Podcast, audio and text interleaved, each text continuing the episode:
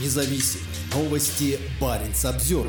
Российский министр. Боевой опыт пригодится в Арктике. Российский министр по делам Дальнего Востока и Арктики рассказал вернувшимся с фронта спецназовцам, что их опыт будет полезен в отдаленном регионе. Москва продолжает утверждать, что рассматривает Арктику в качестве региона мира и низкой напряженности. При этом арктическое ведомство страны и его руководители открыто пропагандируют военную агрессию и боевые действия в Украине. На прошлой неделе министр Алексей Чекунков встретился с группой сотрудников министерства, воевавших на оккупированных территориях. В ней было несколько человек с нашивками российского спецназа. Как сообщили в министерстве, чиновники пошли на войну в качестве добровольцев и служили там с лета 2023 года. Будем дальше применять их опыт, накопленный теперь уже не только на гражданской военной службе, но и в условиях реальных боевых действий для развития Дальнего Востока и Арктики, сказал Чекунков. Одной из задач для них может стать участие в создании военных технологий и производств в регионе, пояснил министр. В тот же день бойцы встретились и с вице-премьером Юрием Трутневым, который высоко оценил их участие в агрессивном нападении. Помимо чиновников Минвосток развития, в группе были сотрудники полпредства в Дальневосточном федеральном округе и корпорации развития Дальнего Востока и Арктики, которая отвечает за экономическое развитие заполярных и дальневосточных регионов России, а министр Чекунков тесно сотрудничает с органами власти по всему региону.